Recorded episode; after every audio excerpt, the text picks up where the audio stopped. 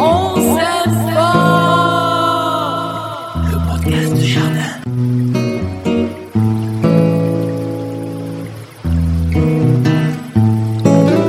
Et nous sommes le vendredi 16 avril. Bonjour à toutes, bonjour à tous. Ravi de vous retrouver à Glagla, comme dirait l'autre.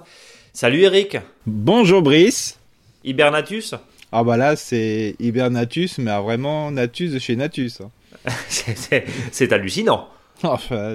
Et c'est pas simplement la fraîcheur du matin, j'ai l'impression que c'est toute la, la journée là. hein. C'est. Alors, je, je suis assez d'accord avec toi. J'ai regardé un peu les relevés. Alors, bon, c'est vrai que l'année dernière, on n'était pas du tout. non, euh, c'était pas du tout ça. hein.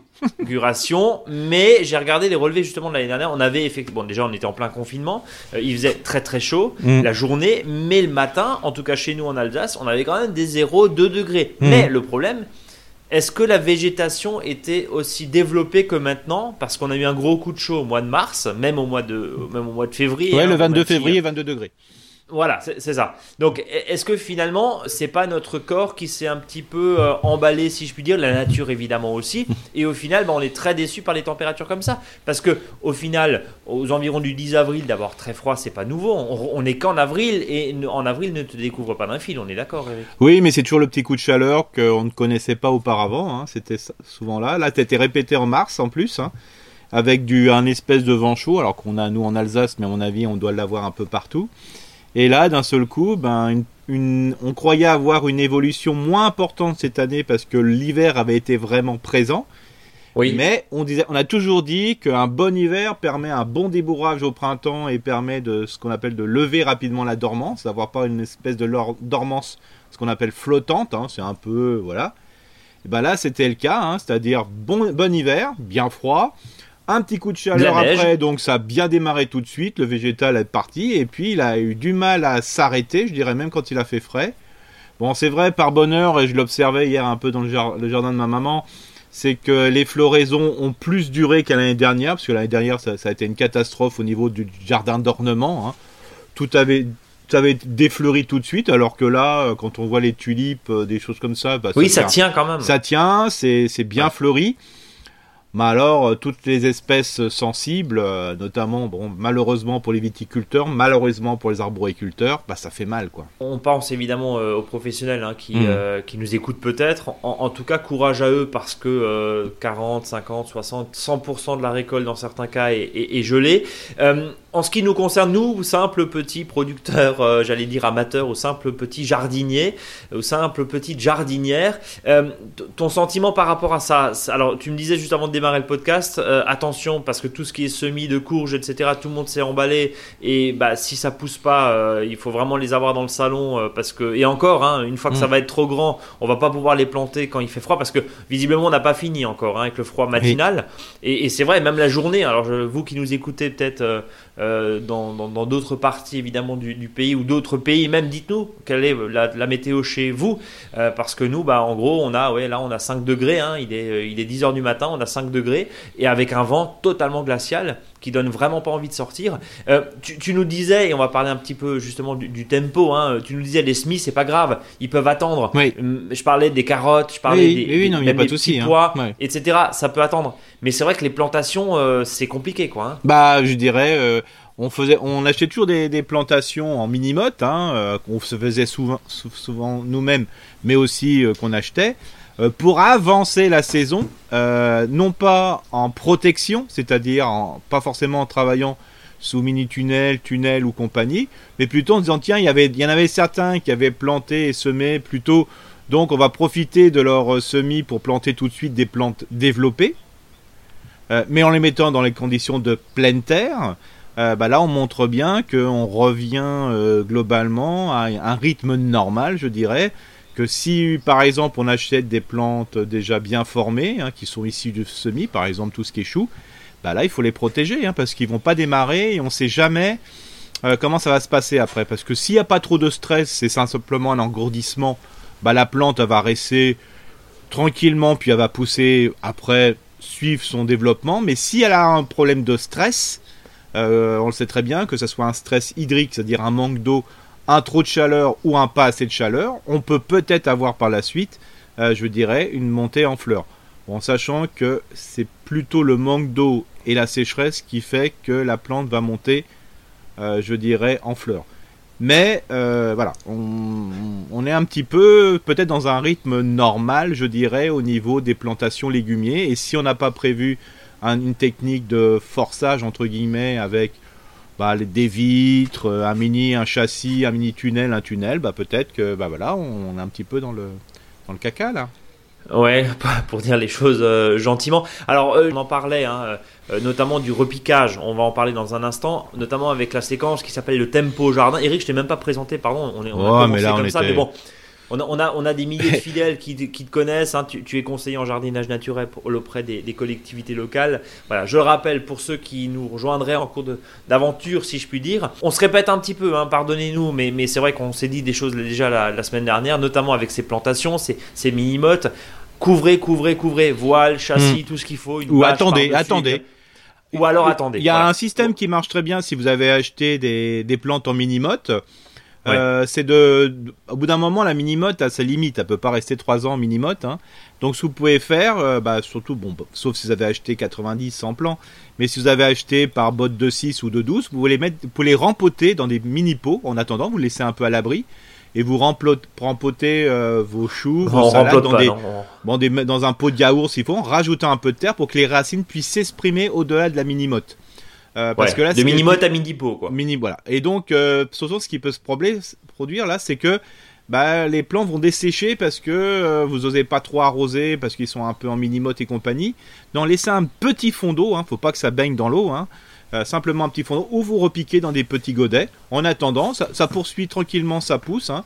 et puis après, vous les, vous les remettrez dans vos sols, et là, surtout, n'apportez pas d'abondement supplémentaire, parce que vous l'avez déjà fait quand vous avez mis euh, les, les, plantes dans les godets. D'ailleurs, moi je le fais pour les céleris. J'ai bientôt acheté mes céleris. J'en fais, j'en fais moi-même, mais j'en achète aussi euh, chez mes producteurs adorés. Et ce que je vais faire, ce que je fais, ben, même quel que soit le moment, je les rempote déjà dans euh, assez grossièrement comme ça, dans, dans du un petit peu de terreau, enfin de la terre mélangée avec du compost.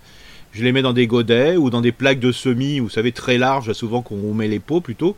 Et puis après, je laisse grandir. Et comme ça, moi, vers le 15 mai, parce qu'en Alsace, euh, c'est toujours un petit peu juste en sachant en plus que cette année les, les Saints de glace c'est quand même vers le, 10-11 euh, mai. Euh, bah, comme ça, le 15 mai, je vais planter ça tranquillement et mes céleris auront déjà pris beaucoup de racines. En fin de compte, j'ai planté pas une mini motte, mais déjà une belle motte de racines.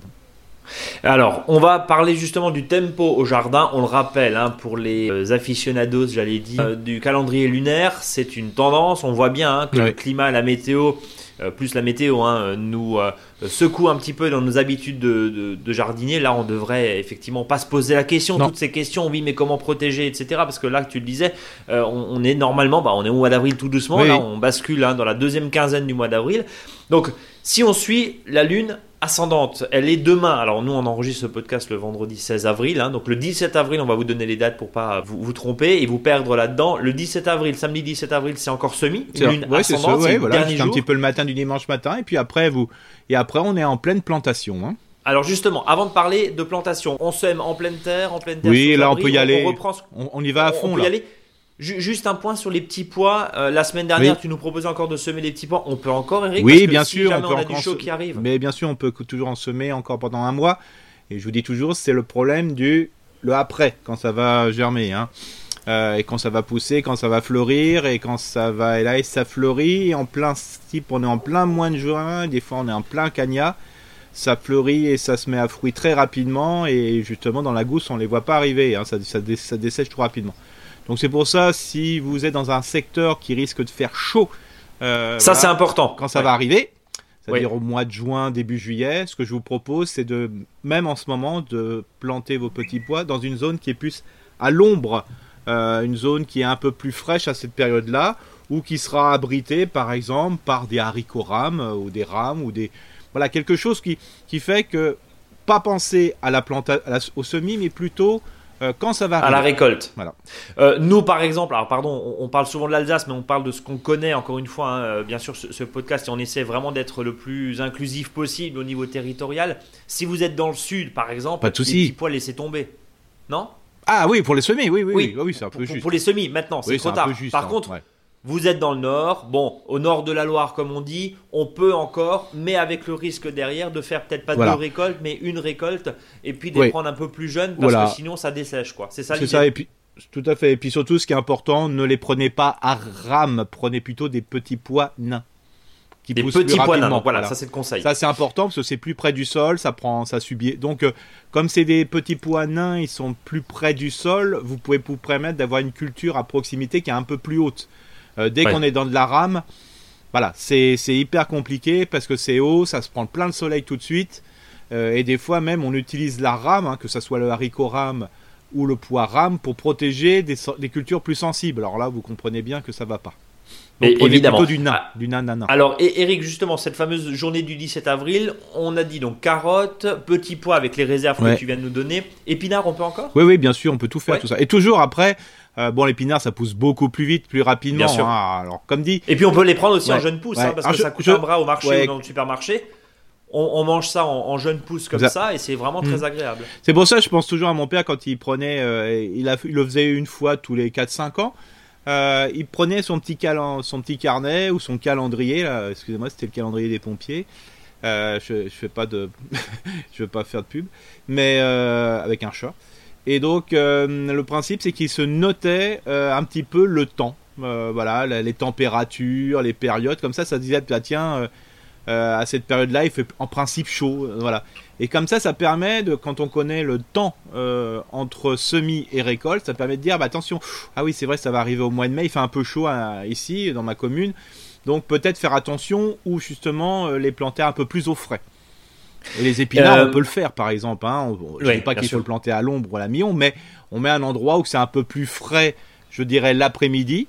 Voilà. Par contre, le plein soleil le matin jusqu'à midi, ça dérange pas du tout. Peut-être l'après-midi, si on a une zone qui est un petit peu plus à l'ombre, là, c'est top. Alors, on continue évidemment les radis, les laitues, tout, les salades en général pour pouvoir les repiquer euh, dans, un, second temps. Les courges, courgettes, alors tu nous disais, on, va se répéter encore une fois, pardonnez-nous, mais là, c'est plus que jamais d'actualité. La graine de courge dans un terreau humide dans son godet, s'il fait froid, elle pourrit Complètement. au bout de quelques jours. Comme là. Surtout quand ça sort du paquet de graines. Alors vous allez me dire, il y en a qu'on a laissé des courges toutes seules. Euh, euh, voilà et qui, sont venus qui repoussent euh, là l'année d'après parce qu'on les donc là il y avait de l'humidité il y avait le froid oui mais souvent sur un paquet de graines enfin sur une courge qui contenait peut-être 40 ou 60 graines il y en a 10 qui ont, qui ont, sorti parce qu'elles se trouvaient à peu près au chaud dans le tas et puis des fois ils ne sortent pas du tout mais alors celles qui sortent du paquet de graines, je vous assurer que là, ça va se ramollir, ça se ramollit grâce à l'humidité, puis d'un seul coup il fait froid, hop, ça pourrit. Donc prudence évidemment, le les mettre au mieux à la maison au chaud si vous pouvez, sinon surtout pas arroser et ça lèverait quand ça lève. bah, moi j'ai fait ça, hein. j'ai mis euh, dans des godets à la maison, alors c'est même pas la lumière, hein, c'est sur la table du salon. Euh, voilà, il n'y a pas beaucoup de lumière. Alors je, je, vérifie que quand dès que ça va commencer un petit peu à se lever, euh, bah là, mais là j'ai le temps, je me suis dit allez j'ai 8-10 jours, j'espère qu'il va faire un peu bon et puis après je le mettrai à l'abri, pas de souci.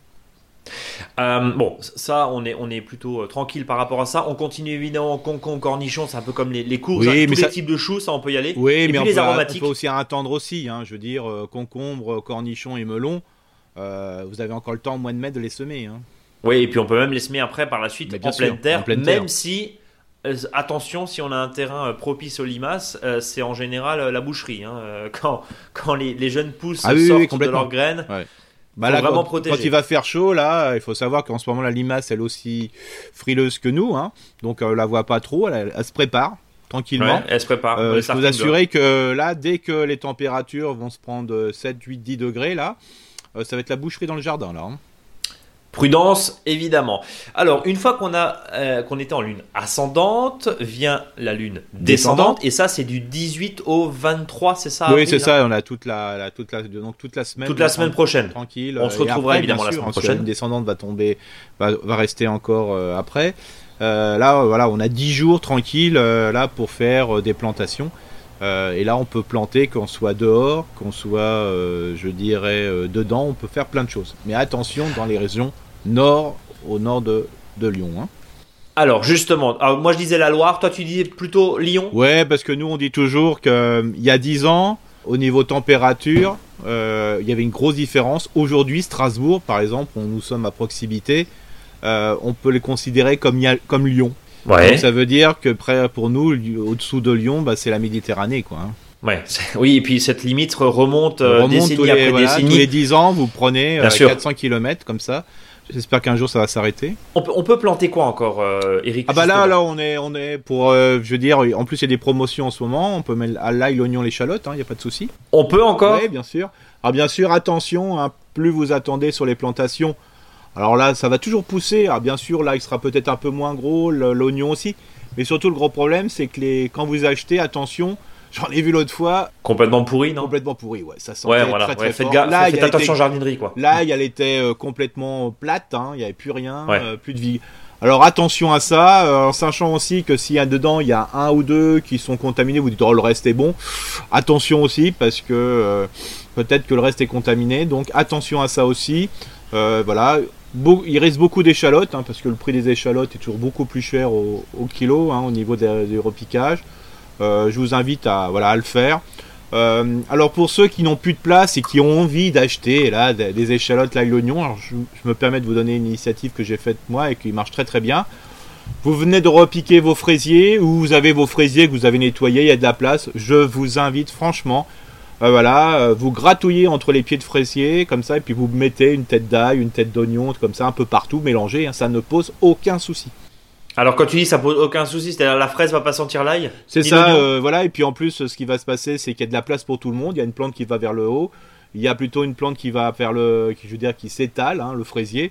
Donc euh, je vous invite en gagnant de la place à faire ça. Et puis en plus, si vous avez mis, euh, même si vous utilisez du broyat type, voilà, des aiguilles de pin ou de sapin, ça va gêner aucunement. Donc je vous invite vraiment à le faire, quoi.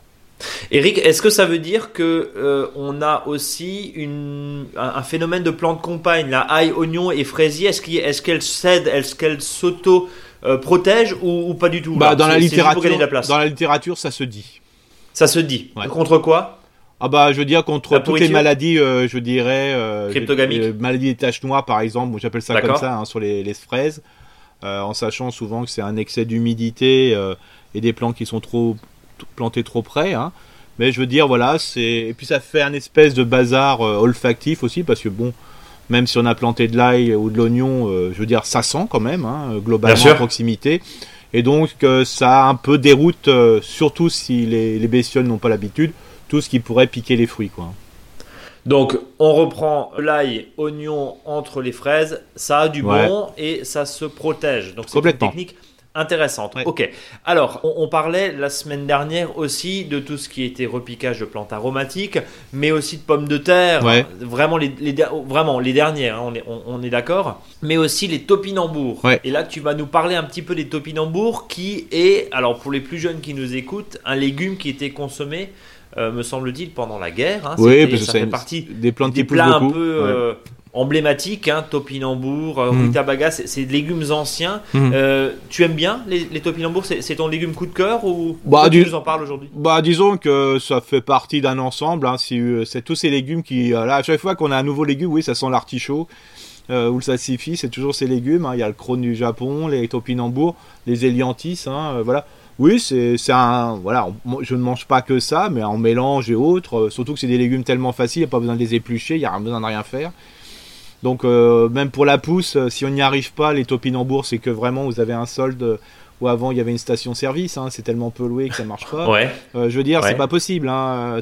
Les topinambours, en gros, c'est succès garanti, c'est ça? Ah bah oui, je dirais même, ça peut être même une mauvaise, une mauvaise technique d'en planter, quoi, si vous n'avez pas l'habitude de, les, de, les, de les gérer. En sachant qu'en plus, ce qui se passe, c'est que dans certains secteurs, les topinambours sont considérés euh, comme des plantes envahissantes. Parce que les gens en ont tellement marre de leurs topinambours qui poussent un peu partout qu'ils ont tendance à les jeter dans les milieux naturels.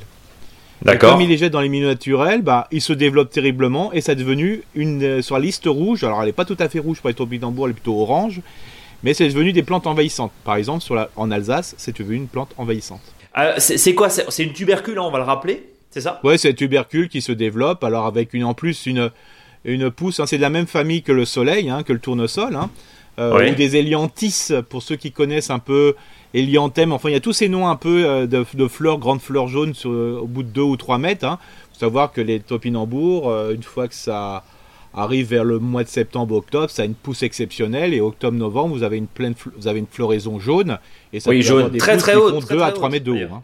Ouais, c'est ça. Hmm. C'est effectivement ça. C'est aussi d'ailleurs euh, décoratif. Hmm. Et après, il faut faire attention parce que quand ça sèche, attention aux yeux parce que les, les fleurs sont quand même très, euh, euh, elles sont très coupantes.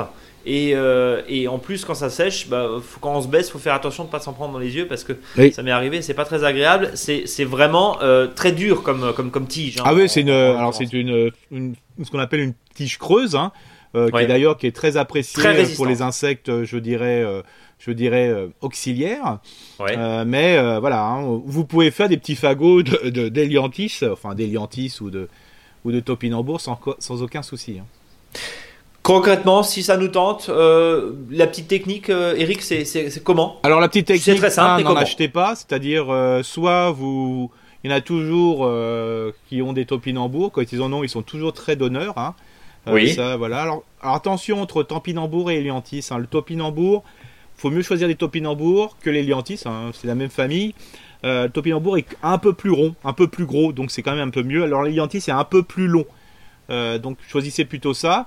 Alors comme je dis, n'en achetez pas, ou si euh, vous voulez en acheter, ce que vous pouvez faire, c'est d'aller dans votre magasin bio préféré et d'aller en acheter.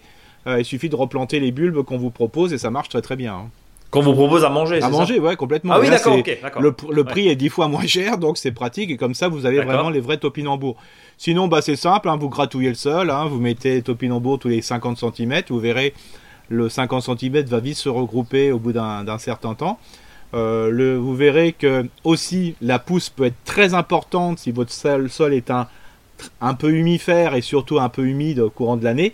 Donc ce que je vous invite tout de suite à faire, ce que je n'avais pas fait la première fois, c'est de mettre des piquets, euh, des tuteurs que vous pourrez enlacer après avec euh, du fil de fer, parce que la, cordelette, il faut vraiment de la vraie cordelette. Parce que quand ça va pousser au-delà des 80 cm à mètre, je vous invite tout de suite à les, à les enlacer avec 2-3 euh, piquets, de manière que quand ils vont pousser, ça puisse pas s'écrouler. Parce que dès qu'il y a un premier vent du mois de septembre-octobre, ça s'écroule. quoi.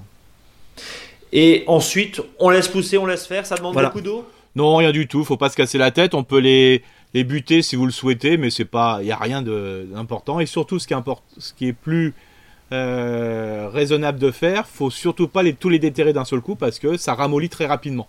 Et là, c'est pas très bon. Euh, il faut les manger au fur et à mesure vos besoins, quoi. Et ça se récolte quoi à l'automne, mois d'octobre, hein, mais là on peut encore manger. Hein, jusqu'à octobre, jusqu'à maintenant, il n'y a pas, pas, pas, pas, de problème. Vous les récupérez au fur et à mesure. Alors bien sûr, euh, ce sont des tubercules qui sont très intéressés euh, et intéressantes pour tout ce qui est euh, rongeur, notamment les campagnols terrestres. Hein. Ouais. là, bien sûr, si vous en avez à un endroit, vous êtes sûr que vous n'avez pas de, de, tubercules. C'est vraiment facile, facile, facile à, à, gérer. Et comme je disais, attention, si vous en jetez, donnez-le ou laissez dessécher sur le sol, mais évitez de les balancer dans un fossé et compagnie, sinon ça va Sinon, ça colonise. Le, fossier. Hein. Alors à côté de ça, euh. vous avez les crônes du Japon qui sont beaucoup plus petits. Alors eux, c'est voilà, c'est beaucoup moins envahissant. Hein. Euh, c'est ton tubercule blanche. Euh, voilà, souvent quand on les repique, on les pique tous les 30 cm hein, parce que c'est une plante qui est moins envahissante. Et puis après, alors quand on les repique, il faut les mieux les mettre par poquet pour qu'il y ait un petit peu au pied. C'est pas voilà, c'est pas complètement foufou comme comme plante. et ça peut, moi je le trouve même dans une dans un espace euh, on peut les mettre dans un espace, je dirais, d'embellissement. Hein. ça peut être. C'est une jolie plante. Jolie. Donc les crônes du Japon. Les crônes du Japon. Hein. technique. Dit aussi une, tubercule et qu'il sera temps de planter là, euh, en l'occurrence en lune descendante à partir de dimanche du 18 avril. C'est ça, voilà. On appelle ça Crône parce que c'était dans la, dans la ville de Crône, à côté de Montgeron, dans l'Essonne, euh, que ça a été apporté la première fois. Quoi. D'accord. Et du Japon parce que ça vient du Japon. Complètement, comme souvent. Quand on sait pas, quand on sait pas, c'est toujours du Japon hein, ou japonica pour faire intellectuel quand on mange nous-mêmes une tarte flambée. Eh ben voilà, ça c'est ça c'est dit. Euh, Eric, on, va reparler justement bah, de cette séquence de plantation. On l'a vu hein, en, pleine terre. On peut planter aussi sous tunnel, sous serre, euh, les premières tomates. Peut-être qu'on est dans le sud de la France. Ouais, voilà. on est dans un climat chaud. Oui, parce qu'il faut savoir que là même euh, à partir du 15 avril, on peut en principe repiquer des tomates sous serre. Ouais, abri, attention. Hein. Abri, hein, voilà. Mais attention, s'il y a un coup de froid, des fois le courant d'air suffit de non pas de tuer le pied de tomate, mais de, de complètement dessécher, parce que le coup de froid après ça dessèche, hein, la partie haute de la tomate. Hein. Donc ne, on s'énerve pas quoi, hein. c'est pas la peine de se prendre la tête. Plutôt on est en ce moment plutôt en train de repiquer les tomates qu'on a semées au mois de mars. On est, on est d'accord. Alors justement, tiens, bah, voilà, je, saisis la balle au bon. Tu me parlais de repiquage. Alors la vraie question, on avait une auditrice, j'ai oublié le prénom, pardonnez-moi, euh, la semaine dernière qui nous disait, voilà, on n'est pas en bonne lune, euh, la lune est ascendante, c'est pas du tout le moment de repiquer, mais on voit qu'elle commence à s'épuiser, on voit qu'elle commence à s'ennuyer un petit peu dans la terrine. Elles sont à plus que le stade de vraies feuilles, on est vraiment à 4, 3, 4, 5 feuilles, mais c'est pas la bonne lune.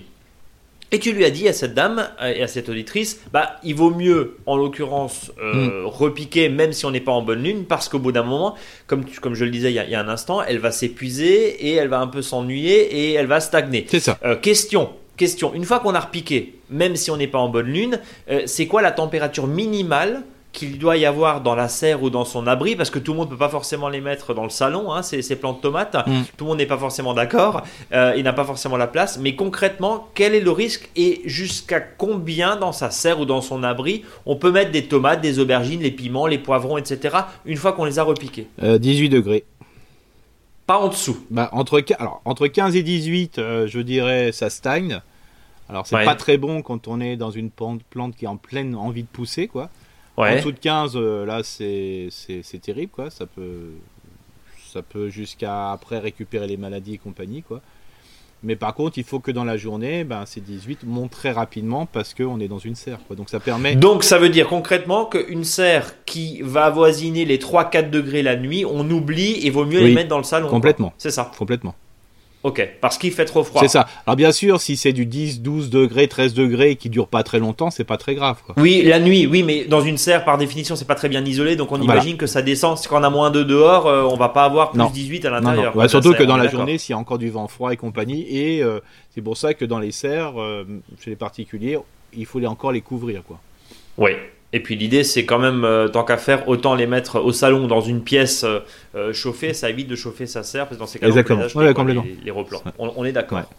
Bon. Alors pour aussi les gens qui ont des difficultés avec les aubergines et les poivrons, c'est normal. Hein. ça demande plus de chaleur encore. Oui, non, là je parlais même du, repiquage. Mais en tout cas, il faut il faut qu'il fasse chaud. Oui. On est d'accord. Il faut qu'il y ait une quinzaine de degrés minimum. Bon, on a bien noté. Eric, on va euh, continuer effectivement ce podcast en passant aux questions. Alors on en a sélectionné trois. On a Benoît de Sablé-sur-Sarthe, mmh, mmh. euh, sur Sarthe pardon. On a François et on a Franck. Je vais commencer par la question de Benoît. Donc fidèle auditeur de votre podcast, je me permets de prendre la plume afin de solliciter vos lumières et solliciter de petits problèmes que je rencontre dans mon jardin.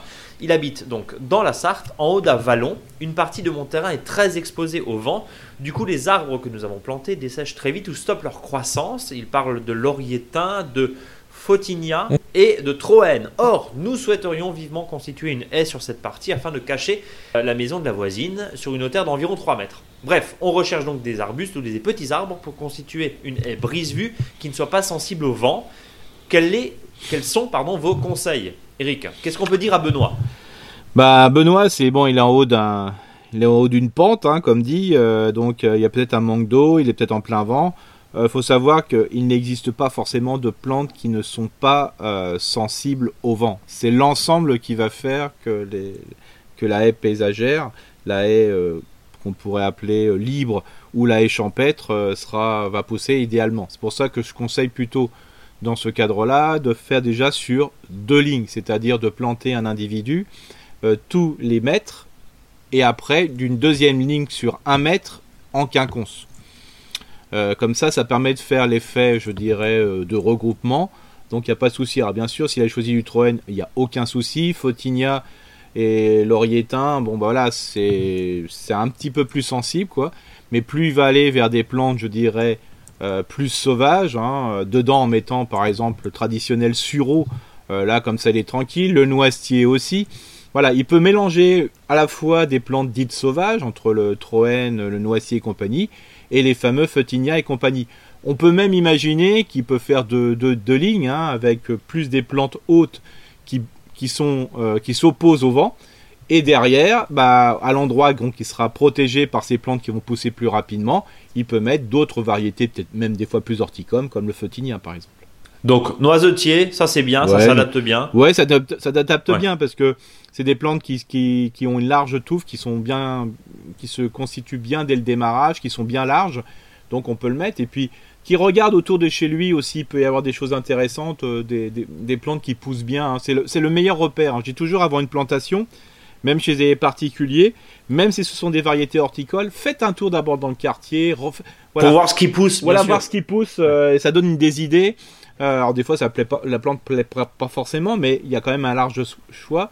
Et puis ce que j'invite aussi, un CD qui a des sèchements, c'est veut dire que le sol est peut-être un peu filtrant, c'est que là, il ne faut pas qu'il néglige la matière organique. Hein.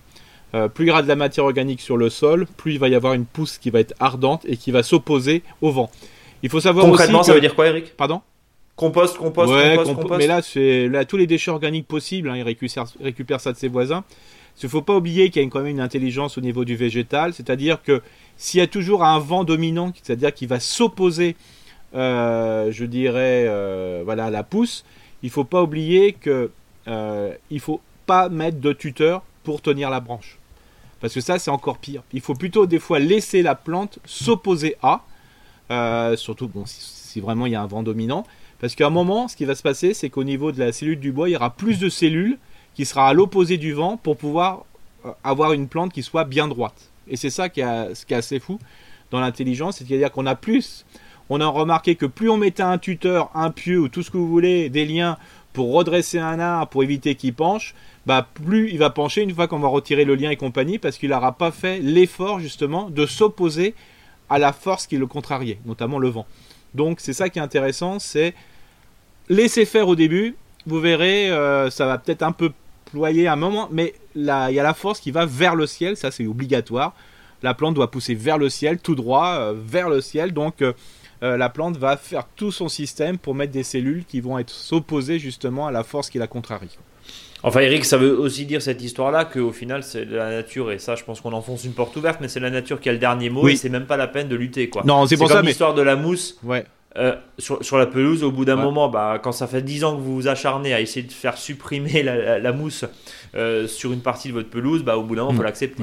C'est pour ça que plus il y a, y a un, un, élément qui est contrariant, notamment le vent, euh, faire une haie unique, c'est un peu embêtant. Il faut plutôt faire doubler la haie, voire travailler en bosquet. Et c'est l'ensemble qui va faire que ça va réagir. Et, les, plantes vont se compléter aussi pour faire face justement à ces vents mm. dominants comme mm. on le voyait. Et puis on, a bien noté hein, ce que tu disais à Benoît. Euh, matière organique, matière organique, matière organique. il faut que ça pousse un Gros, gros apport de compost. Et ensuite, le compostage au sol, comme on en parlait euh, la semaine dernière, ou il y a 15 jours, je crois. Mm. Euh, mettre les déchets dessus, les couvrir un peu de feuilles, hein, c'est ça, Eric? Oui, tout ça. Euh, et, d'ailleurs, sur des plantations, on me disait aussi sur les arbres isolés, je dis aujourd'hui, mettre des arbres isolés, pensez plutôt bosquet, hein, c'est-à-dire. Un arbre voilà, qui a jusqu'à au-dessus de 7 mètres, après les arbustes qui est en dessous de 7 mètres, et ainsi de suite. Travailler en bosquet, c'est vraiment très intéressant. Bon, Bosquet, Bosquet Power, ouais. comme on dit. C'est ça.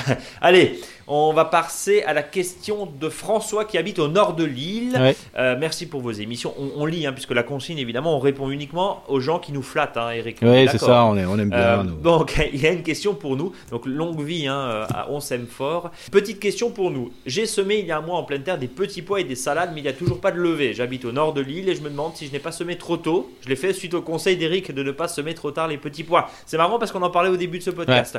Est-ce que vous croyez que ces semis vont lever ou est-ce que je vais me dire que bah, il va plus rien se passer, je dois recommencer? Merci encore. Euh, qu'est-ce qu'on peut dire à François au nord de l'île Alors facilement, je dirais que les salades, ça va venir.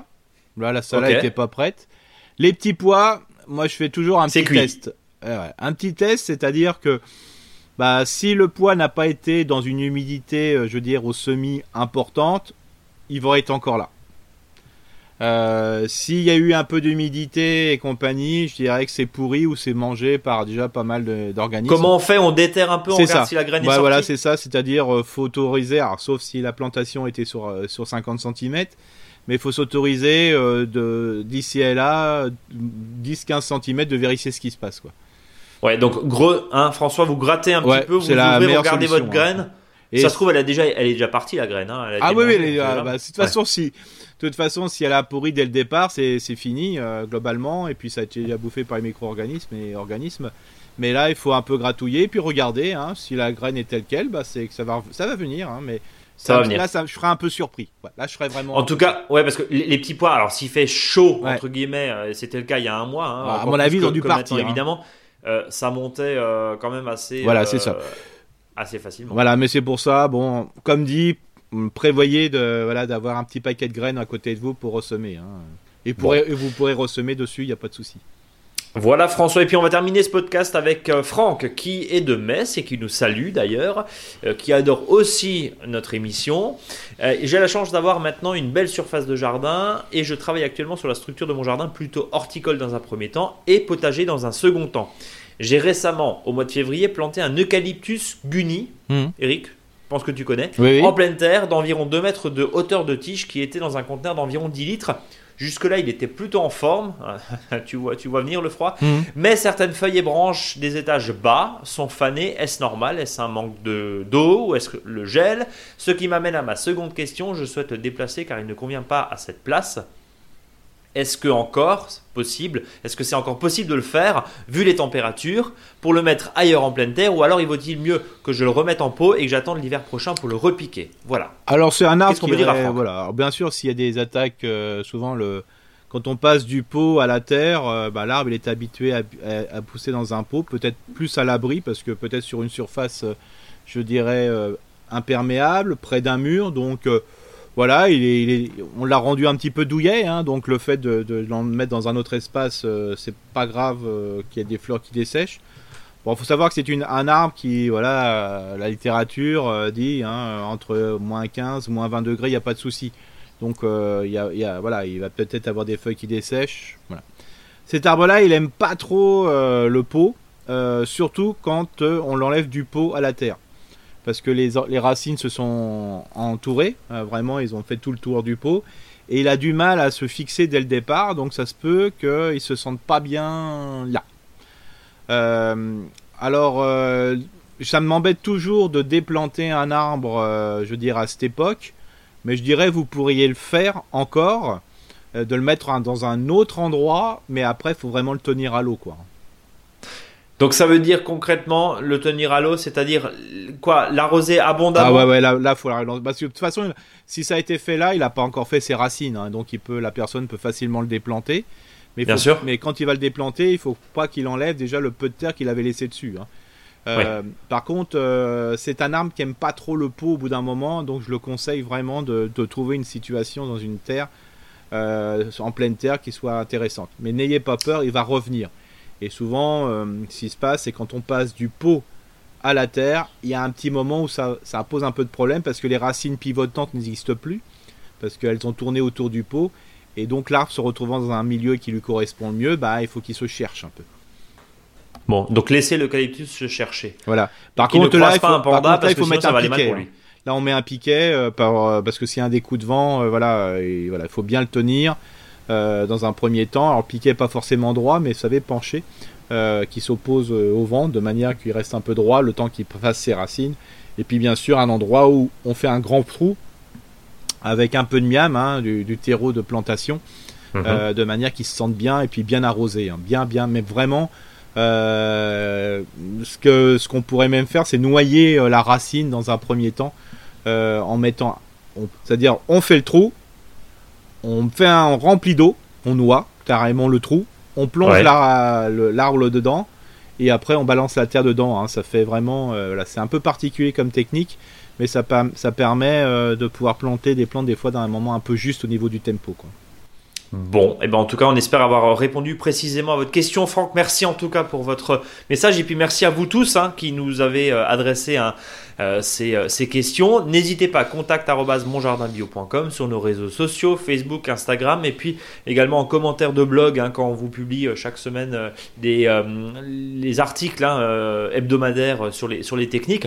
Eric, il n'y a pas de podcast sans faux dicton du jour. Alors on parlait des topinambours et des crônes il y a un instant, et là, alors je l'ai sous les yeux, là tu me l'as imprimé.